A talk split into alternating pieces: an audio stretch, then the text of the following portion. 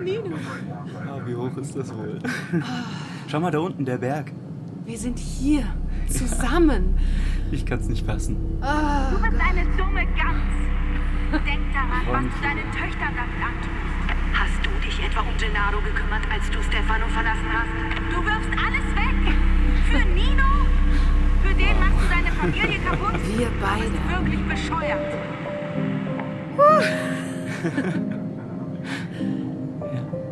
Ich freue mich auch sehr.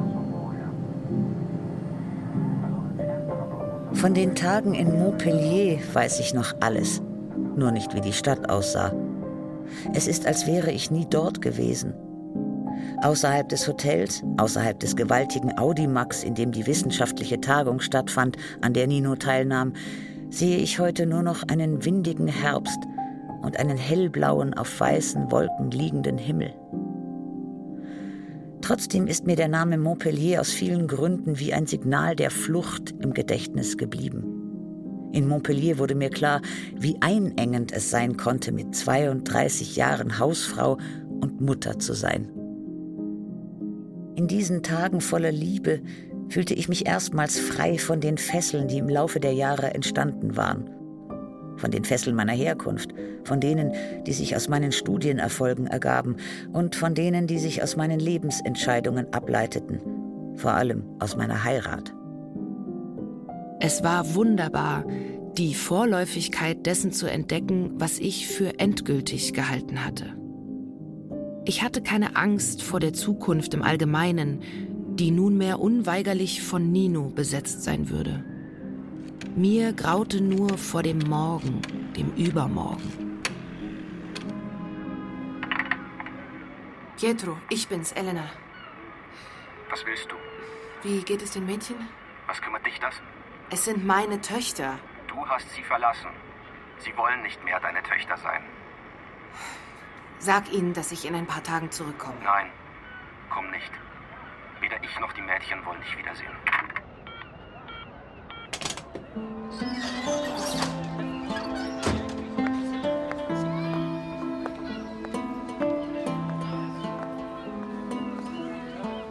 Die Neapolitanische Saga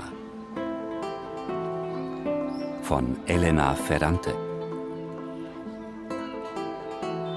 Band 4 Die Geschichte des verlorenen Kindes. Aus dem Italienischen von Karin Krieger. Erster Teil.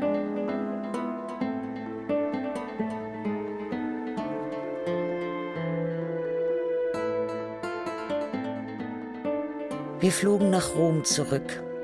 Beim Abschied schworen wir uns alles Mögliche. Wir schworen unablässig.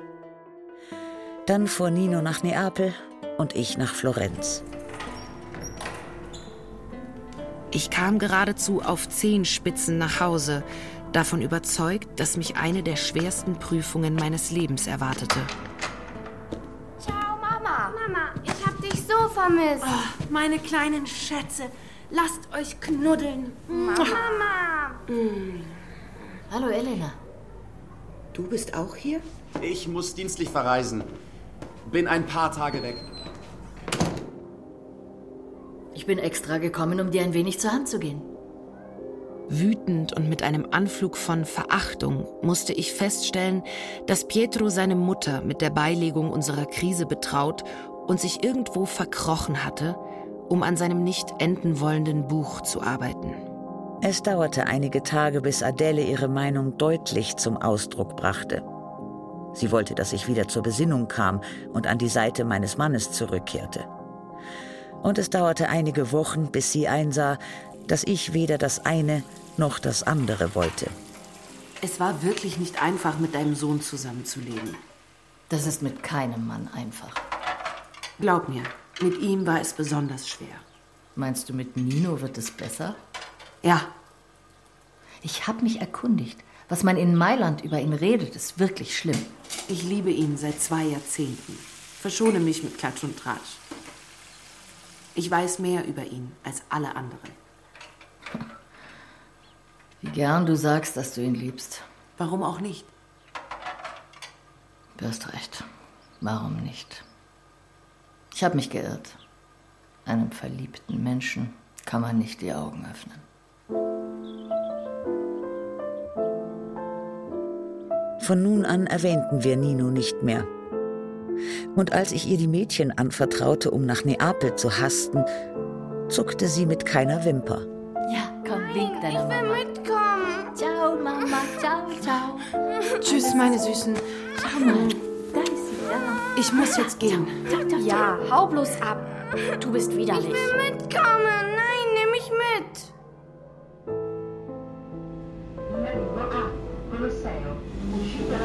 Als der Zug in den Bahnhof einfuhr, hatte ich den Eindruck, dass das Neapel, mit dem ich mich verbunden fühlte, das Neapel, in das ich nun zurückkehrte, nur noch Nino beinhaltete. Da stand er. Hochgewachsen wie er war, ragte er aus dem Strom der Reisenden heraus. Eleonora hatte ihn rausgeworfen. Auch für ihn war alles provisorisch geworden. Er wohnte seit einigen Wochen bei einem Kollegen von der Universität. Was werden wir tun? Welche Entscheidungen werden wir treffen? Wir hatten nicht einmal eine leise Ahnung davon, in welche Richtung unsere Geschichte gehen sollte. Ich habe ein Zimmer für uns reserviert. In einem kleinen Hotel in Mergelina. Wir waren verrückt vor Liebe. Die Zeit flog davon. Am Abend spazierten wir eng aneinander geschmiegt die Uferstraße entlang. Nino hatte seinen Arm um meine Schulter gelegt und beugte sich hin und wieder zu mir, um mir einen Kuss zu geben. Heute Morgen hat mich Lina angerufen. Aha, Sie will uns sehen. ich sehe aber nicht. Du weißt doch, wie sie ist. Ich konnte einfach nicht Nein sagen. Wir sind morgen um elf mit ihr verabredet. Seit wann seid ihr wieder in Kontakt? Habt ihr euch getroffen? Wie kommst du denn darauf? Natürlich nicht. Weißt du, dass das Kind nicht von dir ist? Sie hat es mir erst heute Morgen gesagt. Hm, Also habt ihr euch ausführlich über sehr persönliche Dinge unterhalten. Sie hat doch von dem Kind angefangen.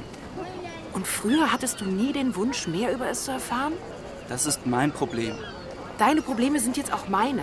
Wir haben viel zu bereden, unsere Zeit ist kurz. Und ich habe meine Töchter nicht zurückgelassen, um die Zeit mit Lila zu vergeuden. Wie konntest du dich nur mit ihr verabreden? Ich dachte, du freust dich. Beim Essen redete Nino ausführlich über unsere Zukunft. Er nahm mir das Versprechen ab, gleich nach meiner Rückkehr die Trennung zu verlangen. Ich habe Kontakt zu einem Anwalt. Zugleich versicherte er mir, dass er bereits Kontakt zu einem befreundeten Anwalt aufgenommen habe. Auch wenn alles kompliziert sei und Eleonora und ihre Eltern ihm garantiert das Leben schwer machen würden, sei er entschlossen, die Sache durchzuziehen. Zieh wieder her. So schnell wie möglich. Ausgeschlossen. Pietro muss die Gelegenheit haben, die Kinder zu sehen. Ihr könnt euch doch abwechseln. Mal bringst du sie ihm, mal kommt er her. Das wird er nicht akzeptieren. Doch, das wird er. So verstrich der Abend. Je mehr wir dem Problem auf den Grund gingen, desto komplizierter schien es uns zu sein. Je stärker wir uns unser gemeinsames Leben jeden Tag, jede Nacht ausmalten, desto mehr begehrten wir uns und die Schwierigkeiten verschwanden.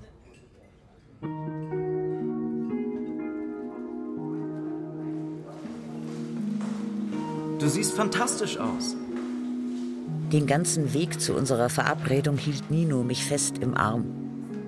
Ich wünschte mir, Lila würde uns schon von weitem sehen, uns bewundern und denken, was für ein schönes Paar. Aber einige Meter vor unserem Treffpunkt nahm Nino seinen Arm weg und zündete sich eine Zigarette an. Unwillkürlich griff ich nach seiner Hand und hielt sie fest. Lila stand vor der Kaffeebar gegenüber vom U-Bahn-Eingang, die Hände in den Taschen eines schäbigen braunen Mantels, noch magerer als sonst, etwas gebeugt, ihr Haar zu einem glänzenden, von Silberstreifen durchschnittenen Pferdeschwanz gebunden. Ach, Lenu, ist doch gut jetzt. Ich habe einen Fehler gemacht. Aber seit wann bist du so empfindlich? Du weißt doch, dass ich alles an dir in Ordnung finde. Komm, wir vertragen uns wieder. Lila wollte sich wieder in meinem Leben einnisten, auch wenn sie mit der Richtung, die ich ihm gab, nicht einverstanden war. Wie geht's Pietro? Schlecht. Und deine Töchter? Denen geht's gut. Lässt du dich scheiden? Ja. Und ihr zwei zieht zusammen?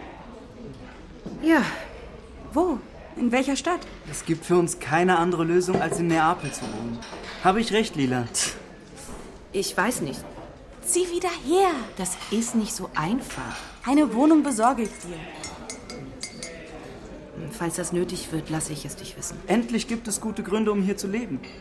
Wir haben eine ehrliche Verwaltung und einen Bürgermeister, der sich nicht an der üblichen Ausplünderung beteiligt. Glaub ihm nicht, Lenu. Neapel ist noch genauso ekelhaft wie früher. Und wenn man den Monarchisten, den Faschisten und den Christdemokraten für ihre ganzen Schweinereien nicht eine ordentliche Abreibung verpasst, wenn man im Gegenteil Gras über die Sache wachsen lässt, wie es die Linke gerade tut, werden die Bürokraten der Stadtverwaltung, die Rechtsanwälte, die Banken und die Camorristi sich die Stadt gleich wieder zurückholen. Hör nicht auf sie. Das ist eine großartige Chance. Jetzt muss man zur Stelle sein. Was soll's? Es wird Zeit. Gehen wir zu Gennaro. Das können wir nicht. Signore, bezahlen bitte. Wir haben schon was vor. Mein Sohn hängt sehr an dir. Er wird traurig sein. Grüß ihn von mir. Sag ihm, dass auch ich ihn sehr gerne habe. Wir sind an der Piazza dei Martiri verabredet. Bis dorthin sind es nur zehn Minuten. Wir sagen Alfonso guten Tag und ihr geht wieder. Es kommt noch jemand, der dich unbedingt wiedersehen will. Wer denn? Antonio. Dein Antonio. Die Solaras haben ihn nach dem Tod ihrer Mutter aus Deutschland zurückbeordert. Carmen kommt auch kurz vorbei. Und Enzo. Alfonso ist natürlich sowieso da. Er leitet immer noch das Geschäft. Also schön. Gehen wir.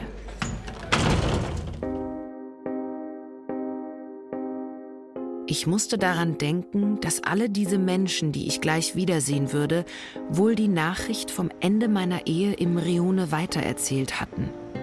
Dass wohl auch meine Eltern davon erfahren hatten und dass meine Mutter wohl gehört hatte, dass ich die Geliebte von Saratores Sohn geworden war. Überrascht stellte ich fest, dass ich mich danach sehnte, offiziell mit Nino in Verbindung gebracht zu werden. Ich wollte mit ihm gesehen werden, wollte das Paar Elena Pietro auslöschen und durch das Paar Nino Elena ersetzen. Ciao, Antonio. Antonio, Carmen, Alfonso. Schaut mal, wen ich mitgebracht habe. In der halben Stunde, die ich im Geschäft der Solaras an der Piazza de Martiri blieb, prallten Vergangenheit und Gegenwart chaotisch aufeinander. Die von Lila entworfenen Schuhe, das Foto von ihr im Brautkleid, der Abend der Geschäftseröffnung und ihre Fehlgeburt, sie selbst, die den Laden aus eigenem Interesse in einen Salon und Alkoven verwandelt hatte, dazu das Heute. Wir beide mit unseren über 30 Jahren. Unsere extrem unterschiedlichen Geschichten, die offen kursierenden Gerüchte und die heimlichen. Ich tauschte Umarmungen und einige Worte mit Gennaro, der ein übergewichtiger Junge von zwölf Jahren geworden war. In seinen Gesichtszügen ähnelte er dem jungen Stefano dermaßen, dass Lila bei der Empfängnis ihr ganzes Selbst zurückgezogen haben musste. Alfonso mit seiner Frau Marisa an der Seite lächelte mich still an. Sein Äußeres verwirrte mich sehr. Er war ausgesprochen elegant, seine sehr langen, schwarzen, zu einem Pferdeschwanz zusammengebundenen Haare betonten seine anmutigen Züge, aber in seinen Gesten, in seinem Gesicht lag etwas mir Unverständliches, das mich beunruhigte. Marisa hatte ihn unbedingt haben wollen, obgleich er sie gemieden hatte. Und da waren sie nun.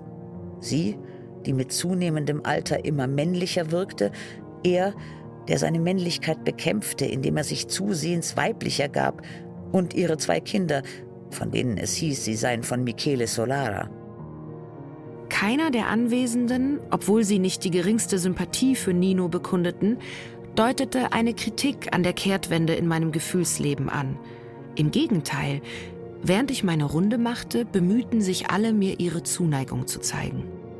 Carmen und Antonio zogen mich schnell beiseite.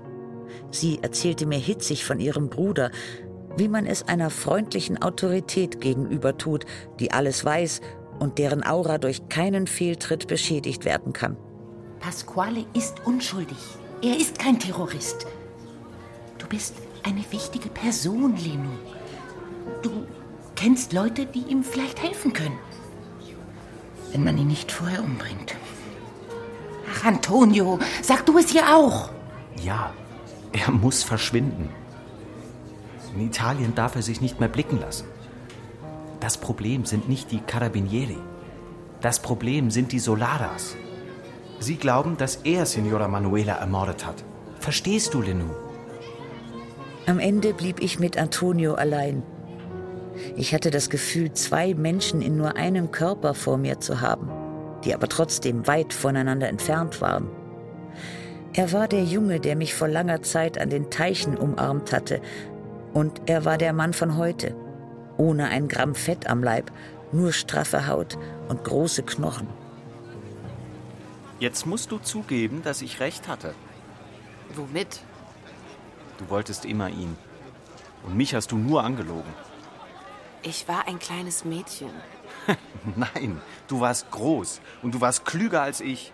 Du weißt nicht, was du mir angetan hast, als du mir eingeredet hast, dass ich verrückt bin. Hör auf. Wenn Nino dir auch wehtut, sag mir Bescheid. Natürlich. Lach nicht. Ich habe mit Lina gesprochen. Sie kennt ihn genau und sagt, du darfst ihm nicht vertrauen. Wir respektieren dich, er nicht. Lila hat keinen Einfluss mehr auf mich. Diese Phase ist vorbei.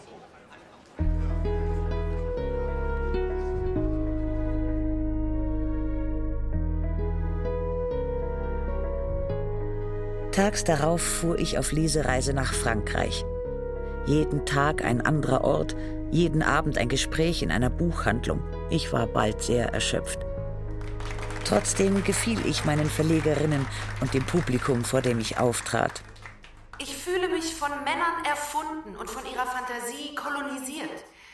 Um mich durchzusetzen, habe ich stets ein männliches Denken imitiert und praktiziert. Ich entdeckte eine Fähigkeit wieder, die ich schon vor Jahren mit meinem Buch unter Beweis gestellt hatte. Wie selbstverständlich konnte ich kleine private Ereignisse in einen öffentlichen Gedanken verwandeln. Ich sprach über die Welt, aus der ich kam, über Elend und Verfall, über männliche und auch weibliche Wutausbrüche, über Carmen, über ihr enges Verhältnis zu ihrem Bruder, über ihre Rechtfertigung von Gewalttaten, die sie selbst garantiert nie begehen würde. Ja, schon als kleines Mädchen habe ich an meiner Mutter und anderen Frauen die erniedrigenden Seiten des Familienlebens, der Mutterschaft und der Männerhörigkeit beobachtet. Die Ehe verschwindet, die Familie verschwindet, jeder kulturelle Zwang verschwindet. Und gleichzeitig versucht alles neue, bislang ungeahnte Formen anzunehmen. Die Herrschaft der Arbeiterklasse, der Sozialismus und der Kommunismus. Vor allem aber das unvorhergesehene Subjekt, die Frau.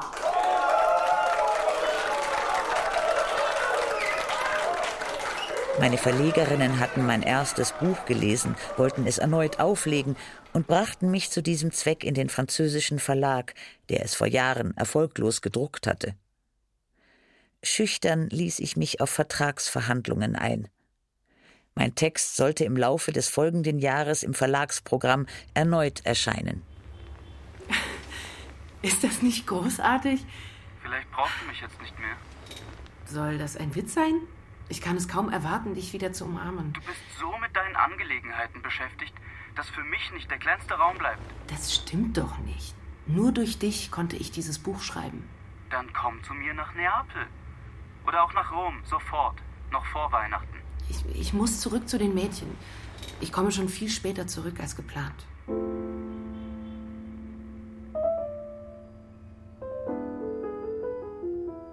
Doch ich konnte nicht widerstehen. Wir verabredeten uns für einige Stunden in Rom. Ich reiste im Liegewagen, kam am 23. Dezember völlig erschöpft in der Hauptstadt an. Hastig aßen wir etwas, nahmen ein Hotelzimmer wenige Schritte vom Bahnhof entfernt und schlossen uns darin ein. Ich wollte am Nachmittag zurückfahren, hatte aber nicht die Kraft, mich von Nino zu lösen und verschob die Rückreise auf den nächsten Tag. Wir wachten glücklich darüber auf, dass wir zusammen geschlafen hatten. Es war der Tag vor Weihnachten. Wir gingen aus, um uns Geschenke zu kaufen. Meine Abfahrt verschob sich Stunde um Stunde und seine auch. Ich konnte mich einfach nicht von ihm trennen und verpasste meinen Zug um wenige Minuten. Ich würde erst mitten in der Nacht in Florenz ankommen. Wo In Rom. Der Zug steht im Bahnhof und ich weiß nicht, wann er losfährt. Ja, ja, die Bahn. Dann sag ich den Mädchen, dass du zum Weihnachtsessen nicht da bist. Ja, vielleicht komme ich nicht rechtzeitig.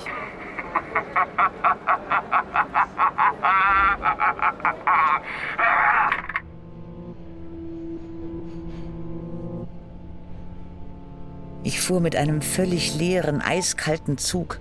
Nicht einmal der Schaffner kam vorbei. Mir war, als hätte ich alles verloren und bewegte mich auf das Nichts zu, in einer Ödnis gefangen, die meine Schuldgefühle verstärkte. Tief in der Nacht traf ich in Florenz ein. In der Kälte schleppte ich mein Gepäck durch die leeren Straßen.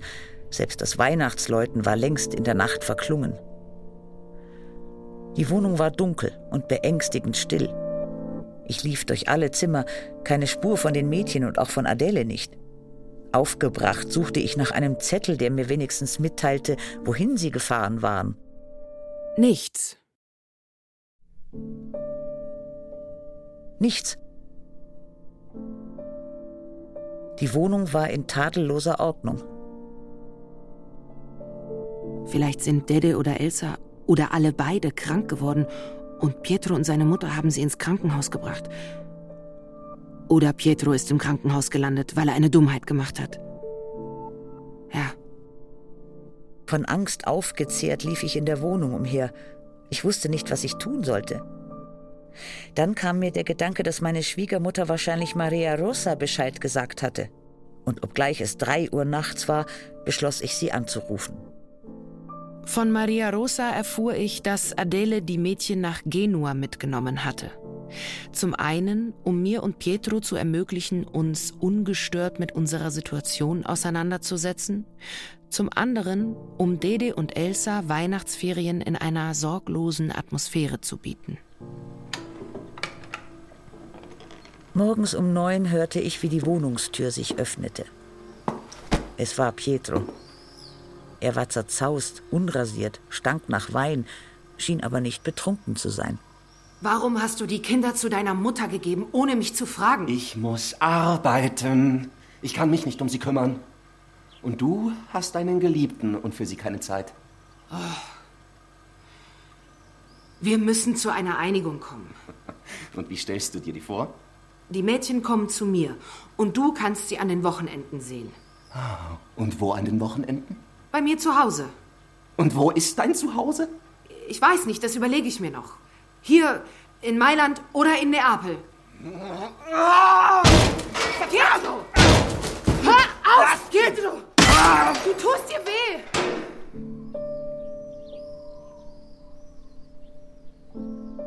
Das Ergebnis seines Wutausbruchs war, dass das, was ich bei meiner Rückkehr befürchtet hatte, nun tatsächlich eintrat. Ich fuhr ihn ins Krankenhaus. Er bekam einen Gipsverband. Auf der Heimfahrt war er geradezu heiter. Mir fiel wieder ein, dass Weihnachten war. Ich kochte für uns, wir setzten uns an den Tisch. Gestern habe ich deine Mutter angerufen. Dazu hast du kein Recht gehabt. Na, irgendwer musste ihr ja Bescheid sagen. Ich habe ihr erzählt, was du mir angetan hast. Es war meine Aufgabe, mit ihr zu sprechen. Warum? Um ihr Lügen aufzutischen? Wie du es mit mir getan hast? Sie hat sich sofort in den Zug gesetzt und ist bald hier. Ich war drauf und dran, mich davon zu machen, erwog nach Neapel zu verschwinden und bei Nino etwas Frieden zu suchen aber ich rührte mich nicht vom Fleck. So sehr ich auch das Gefühl hatte, mich verändert zu haben, war ich doch der disziplinierte Mensch geblieben, der sich nie vor irgendetwas gedrückt hatte. Du hast einen Ehemann aus purem Gold. Seinetwegen kannst du in dieser wunderschönen Stadt die feine Dame spielen. Meine Mutter hielt mir eine lange Predigt, wobei sie im Wohnzimmer auf und abhumpelte. Sie lobte meinen Mann über alle Maßen und befahl mir, ihn sofort um Verzeihung zu bitten. Ich schwöre bei meinen anderen Kindern, bei Pepe, Gianni und Elisa, dass ich nicht eher wieder nach Hause fahre, als bis ihr zwei Frieden geschlossen habt. Während sie sprach, zeigte sich Pietro immerfort einverstanden, wenn auch mit der ungläubigen Miene, mit der man ein maßlos übertriebenes Schauspiel verfolgt. Ich danke dir für deine Großzügigkeit. Ich ertrage sie nicht. Vor diesem Mann muss man einfach nur niederknien. Ich ertrage es nicht, dass ich die Tochter dieser Frau bin. Lenou, hörst du? Tu, was ich dir sage. Mit groben Gesten stieß sie uns beide zueinander, damit wir uns umarmten und küssten. Jetzt reicht's aber, Mama. Das hat doch keinen Zweck. Ich kann nicht mehr mit Pietro leben. Ich liebe einen anderen. Sei bloß still, du Nutte! Ah. Sei still! Ich halte das nicht mehr aus. Es kann doch nicht wahr sein, dass du dein Leben ruinierst, weil du Saratores Sohn hinterherrennst. Der ist viel schlimmer als dieser Scheißkerl von seinem Vater. Ach, verflucht! Ich hätte dich windelweich prügeln sollen, als du klein warst. Los, komm her! Ich hab dich zur Welt gebracht und ich bringe dich auch um! Lass mich in Ruhe! Fass mich nicht an! Ich stieß sie weg und schrie noch lauter als sie. Ich stieß sie instinktiv, so heftig, dass sie das Gleichgewicht verlor und zu Boden stürzte. Pietro war entsetzt. In seinem Gesicht, in seinen Augen sah ich meine Welt, die gegen seine prallte. Garantiert hatte er in seinem ganzen Leben noch nie eine solche Szene erlebt. Oh, oh Gott, oh Gott. Du bist nicht mehr meine Tochter. Nicht mal dein Vater will dich mehr. Nicht mal deine Brüder.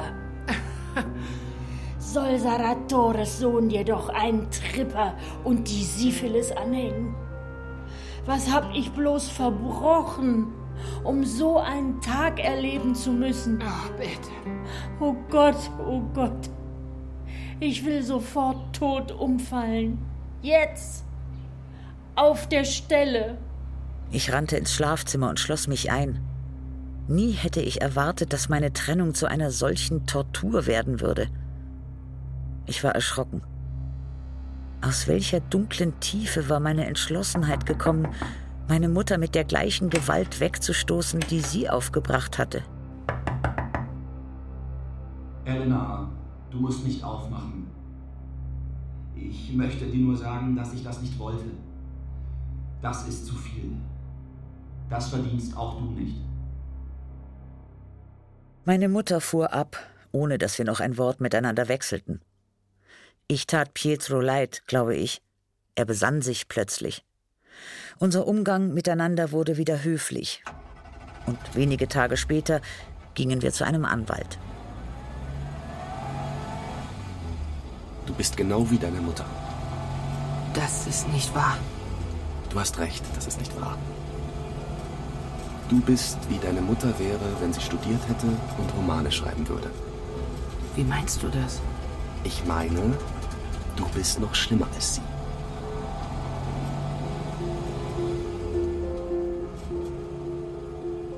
Es würde nicht leicht werden, Nino, Dede, Elsa, mein Schreiben, die öffentlichen Auftritte miteinander zu vereinbaren.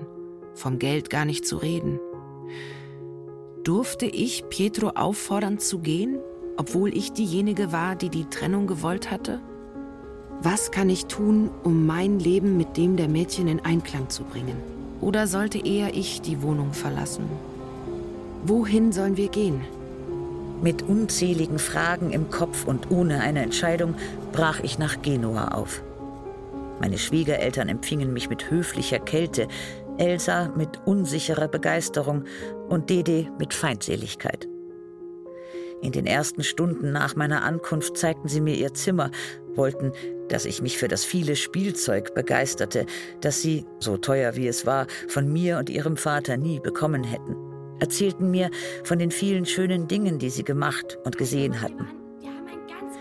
Allmählich wurde mir klar, dass Dede sehr an ihrem Großvater hing, während Elsa, obwohl sie mich fast schon verzweifelt umarmt und geküsst hatte, sich mit allem, was sie brauchte, an Adele wandte oder auf ihren Schoß kletterte, wenn sie müde war und mich von dort aus mit dem Daumen im Mund melancholisch ansah. Und ich habe so viel Schokolade bekommen.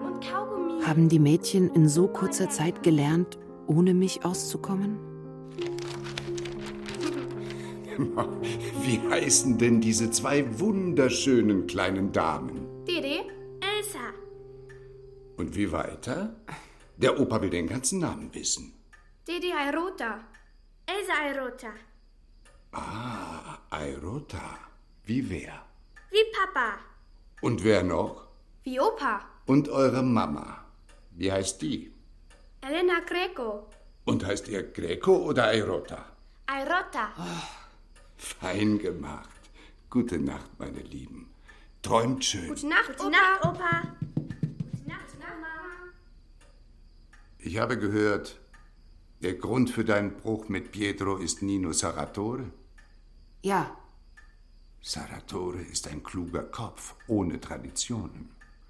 Ihm liegt mehr daran, denen zu gefallen, die den Ton angeben, als für eine Idee zu kämpfen. Was soll das heißen? Dass er niemand ist. Und für einen, der niemand ist, gibt es nichts Wichtigeres, als jemand zu werden. Daraus folgt, dass Signore Saratore ein unzuverlässiger Mensch ist.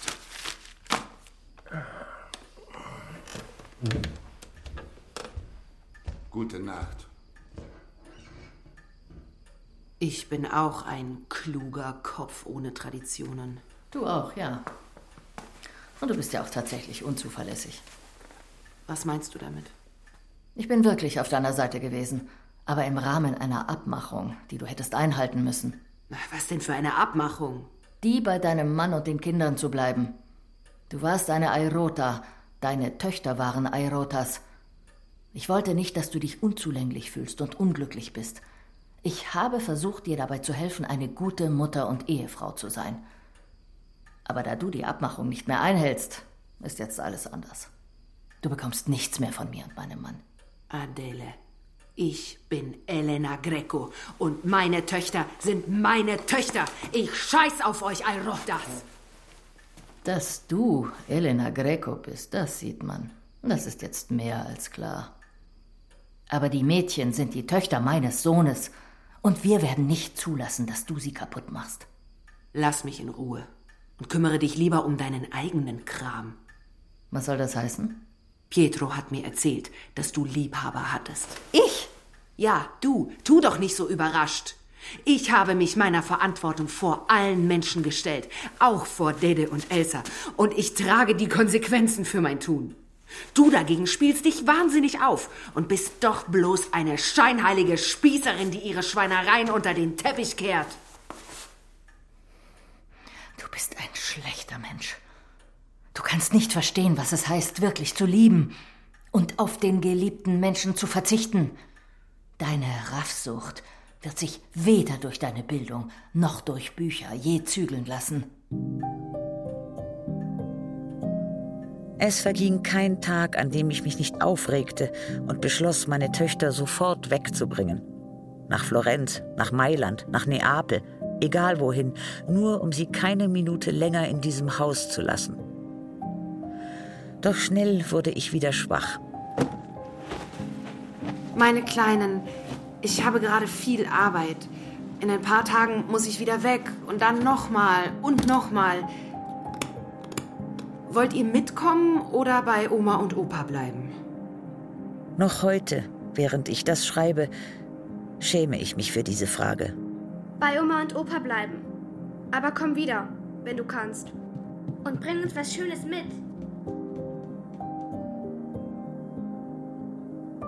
Währenddessen hatte ich trotz dieser schmerzhaften Brüche im Privaten in der Öffentlichkeit weiterhin Glück.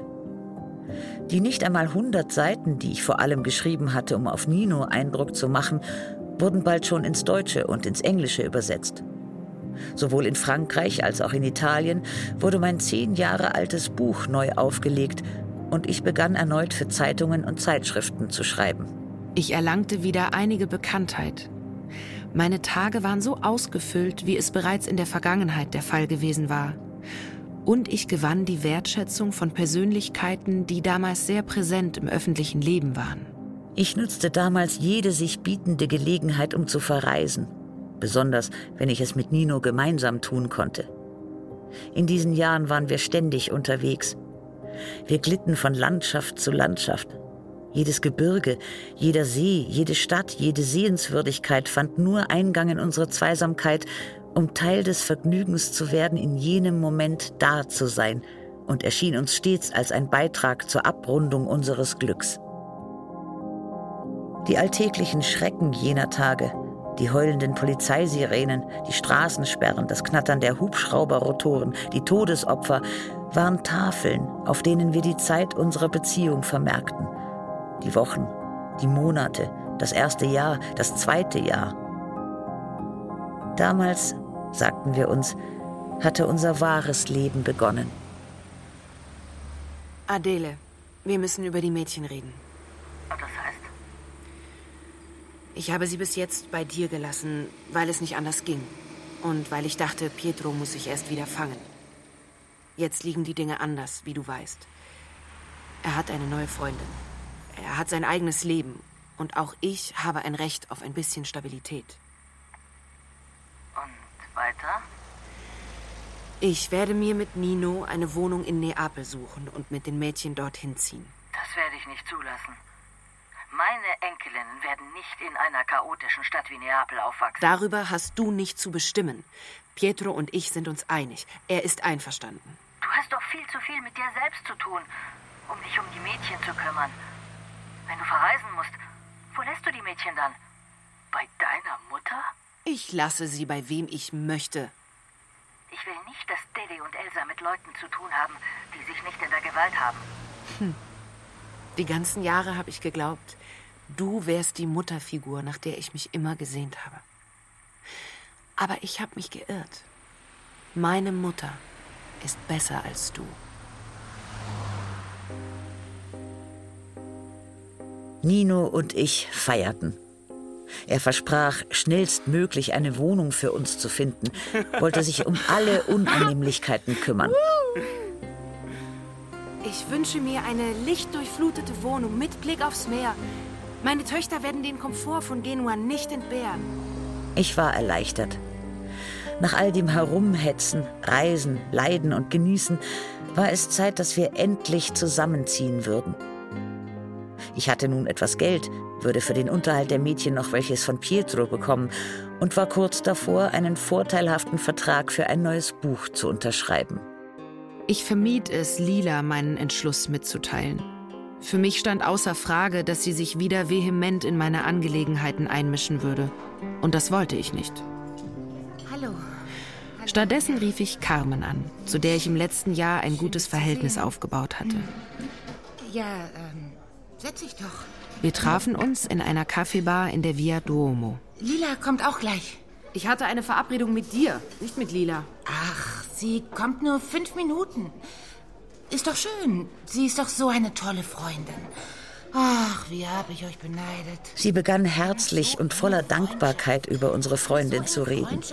Lila sorge für alle, für ihre Eltern, für ihren Bruder, sogar für Stefano. Lila sei bereit, auch Pasquale auf jegliche erdenkliche Art zu helfen. Wenn du wüsstest, was Lina für uns tut, wie sie für uns da ist. Schön. Ich muss jetzt trotzdem gehen. Warte noch ein bisschen. Lila hat dir was Wichtiges zu sagen. Sag du es mir. Nein. Das ist ihre Sache. Ich wartete. Und das immer unwilliger. Schließlich kam Lila. Du hast dich also entschieden. Ich musste feststellen, dass sie, wenn sie wollte, immer noch sehr schön sein konnte. Du kommst nach Neapel zurück? Woher weißt du das? Carmen hat es mir erzählt. Warum hast du mir nichts gesagt? Ich hätte es dir schon noch gesagt. Wissen es deine Eltern? Nein. Und Elisa? Auch nicht. Deiner Mutter geht es nicht gut. Was hat sie denn? Husten. Aber sie will nicht zum Arzt gehen. Carmen sagt, du hast mir was Wichtiges zu sagen. Es ist nichts Schönes. Na, sag schon. Ich habe Antonio gebeten, Nino im Auge zu behalten. Wie im Auge zu behalten? Um zu sehen, was er so treibt. Und warum? Ich habe es zu deinem Besten getan. Um mein Bestes kümmere ich mich schon selbst. Wenn du so weitermachst, sage ich gar nichts. Ich will nicht, dass du wieder beleidigt bist. Bin ich beleidigt? Mach schon. Sie schaute mir geradewegs in die Augen und eröffnete mir mit knappen Sätzen, dass Nino seine Frau nie verlassen hatte, dass er nach wie vor mit ihr und seinem Sohn zusammenlebte, dass er zur Belohnung gerade in diesen Tagen an die Spitze eines wichtigen Forschungsinstituts gesetzt worden war, das von der Bank finanziert wurde, die von seinem Schwiegervater abhängig war. Wusstest du das? Nein. Wenn du mir nicht glaubst, gehen wir zu ihm und du wirst sehen, dass ich ihm das alles nochmal ins Gesicht sage. Wort für Wort. Genauso, wie ich es dir gerade erzählt habe. Ich glaube dir. Ich war verletzt. Nicht, weil Lila mir verraten hatte, dass Nino mir seit mehr als zwei Jahren Lügen über den Zustand seiner Ehe erzählte, sondern weil es ihr gelungen war, mir zu beweisen, dass meine Entscheidung falsch war, dass ich dumm war. Nino hatte mich betrogen, hatte seine Familie behalten und als Zeitvertreib auch mich. Ich hatte mich endgültig entschieden. Er nicht. Morgen will ich mich mit Eleonora treffen. Warum das denn? Ich will von ihr wissen, wann du zu Hause ausgezogen bist. Seit wann ihr nicht mehr miteinander schlaft. Ob ihr die Scheidung beantragt habt. Das kannst du auch mich fragen. Wenn dir was nicht klar ist, erkläre ich es dir. Nein. Ich glaube nur ihr. Du bist ein Lügner. Ein verschissener Hurensohn bist du kein Stück besser als die anderen Embryone. Beruhig dich. Du mieser, verlogener Scheißkerl, Nein, du! setz dich. Nein. Gib mir wenigstens die Chance, dir alles zu erklären. Du weißt doch, dass ich Eleonora vor Montpellier alles gesagt habe und dass unsere Trennung ausgemacht war. Ja. Aber nach meiner Rückkehr ist alles komplizierter geworden. Sie ist durchgedreht. Glaub mir, Albertinos Leben war in Gefahr. Deshalb musste ich ihr sagen, dass ich dich verlassen habe. Ja, da hat sie nur geantwortet, gut, ich glaube dir. Genau das hat sie gesagt. Und seither tut sie so, als würde sie mir glauben. Sie tut nur so. Wir leben jetzt mit dieser Täuschung und alles ist in Ordnung. Aber tatsächlich bin ich, wie du siehst, hier bei dir. Ich schlafe mit dir und wenn ich will, verreise ich mit dir. Eleonora weiß das alles, verhält sich aber so, als hätte sie keine Ahnung.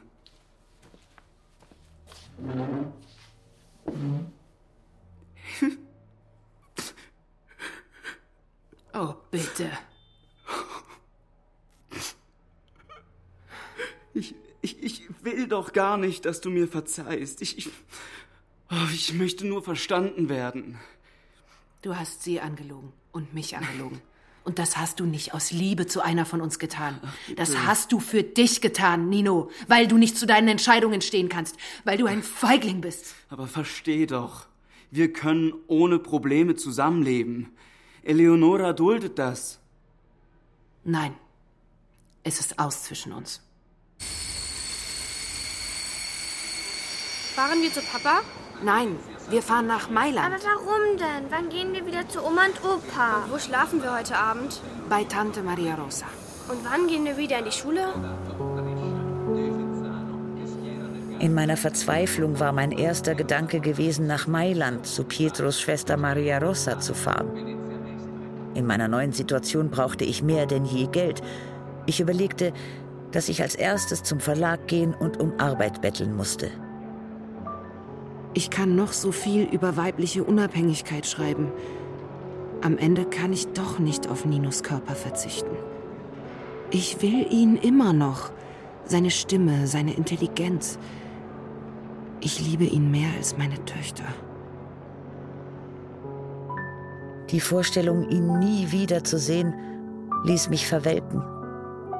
Die freie, gebildete Frau trennte sich ab von der mütterlichen Frau, und die mütterliche Frau rückte von der Geliebten ab, und die Geliebte von dem wild gewordenen Weibsstück, und alle zusammen schienen wir drauf und dran zu sein, in verschiedene Richtungen davon zu fliegen. Je mehr sich der Zug Mailand näherte, umso deutlicher sah ich, dass ich ohne Lila, die ich beiseite geschoben hatte, nicht in der Lage war, mir eine Kompaktheit zu geben. Es sei denn, ich schmiegte mich Ninos Formen an. Ich war unfähig, mein ureigenes Vorbild zu sein. Ohne ihn hatte ich keine Mitte mehr, von der aus ich mich über den Rione hinaus in der Welt ausdehnen konnte. Ich war ein Trümmerhaufen. Völlig erschöpft und in Panik kam ich bei Maria Rosa an.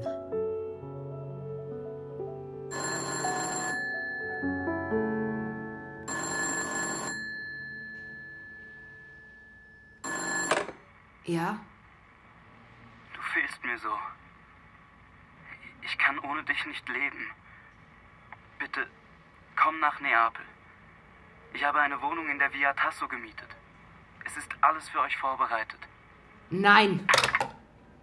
Ich merkte, dass die Tatsachen Lila recht gaben. Fang mich doch, wenn du kannst. Ja, Ich vernachlässigte meine Töchter, ließ sie ohne Fürsorge und ohne Schulunterricht.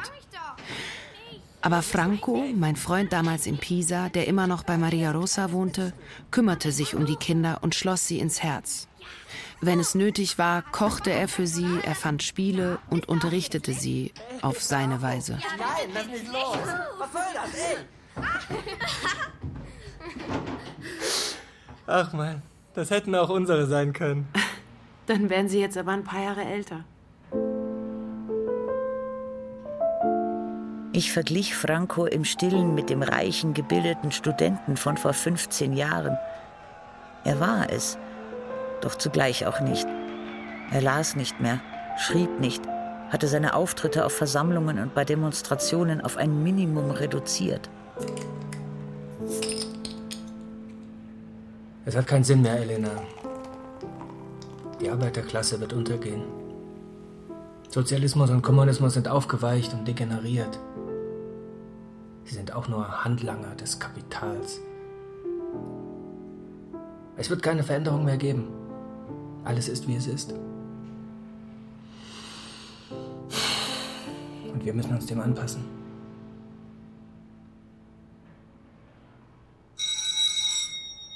Eines Tages stand Nino plötzlich in der Wohnung, unangemeldet. Ich wollte Elena sprechen. Darf ich reinkommen? Er war müde von der langen Autofahrt, ungepflegt und sehr angespannt. Im ersten Moment glaubte ich, er sei gekommen, um mir zu sagen, er habe seine Eheangelegenheiten geklärt. Was sagst du da?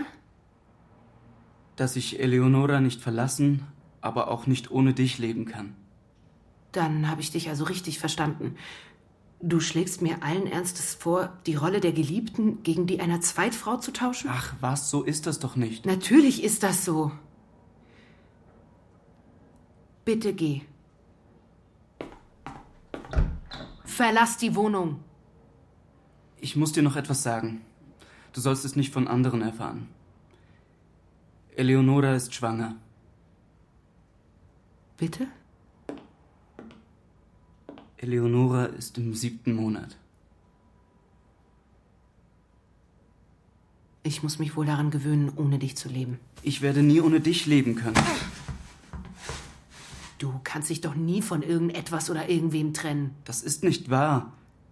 Ich bin gezwungen, so zu handeln, um mit dir zusammen zu sein.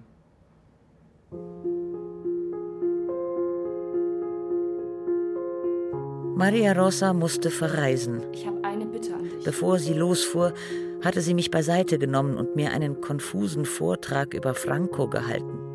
Über die Notwendigkeit, dass ich während ihrer Abwesenheit ständig in seiner Nähe blieb. Ich weiß, es geht ihm gerade nicht so gut und es wäre gut, wenn du ein bisschen auf ihn aufpasst, ja? Es kostete mich einige Mühe, ich hatte anderes im Kopf, aber ich kümmerte mich freundlich um Franco, nahm mir jeden Abend Zeit, bis in die Nacht hinein mit ihm zu plaudern. An einem Abend hatte ich einen beruflichen Termin und fragte, ob er Dede und Elsa Abendbrot machen könne. Er versprach es. Ich kam spät zurück. Anders als üblich hatte er die Küche in großer Unordnung hinterlassen. Auf dem Weg ins Bad kam ich an seiner Tür vorbei und wunderte mich über einen Zettel, der mit einer Reißzwecke daran befestigt war. Lass die Mädchen hier nicht rein. Franco? Franco? Kann ich reinkommen? Keine Antwort. Im Zimmer war es dunkel. Ich rief seinen Namen. Schweigen. Ich machte Licht. Franco. Auf dem Kopfkissen und dem Laken war Blut. Oh nein. Ein großer, dunkler Fleck, der sich bis zu den Füßen zog.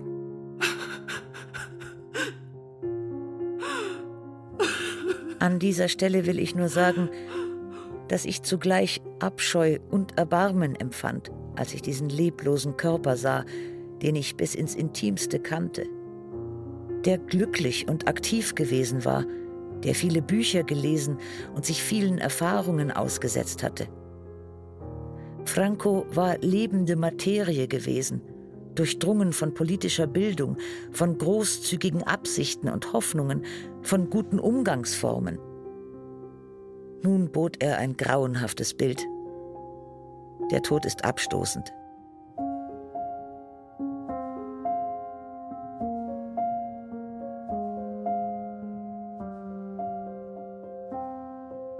Ich packte unsere Sachen und fuhr mit Dede und Elsa nach Neapel.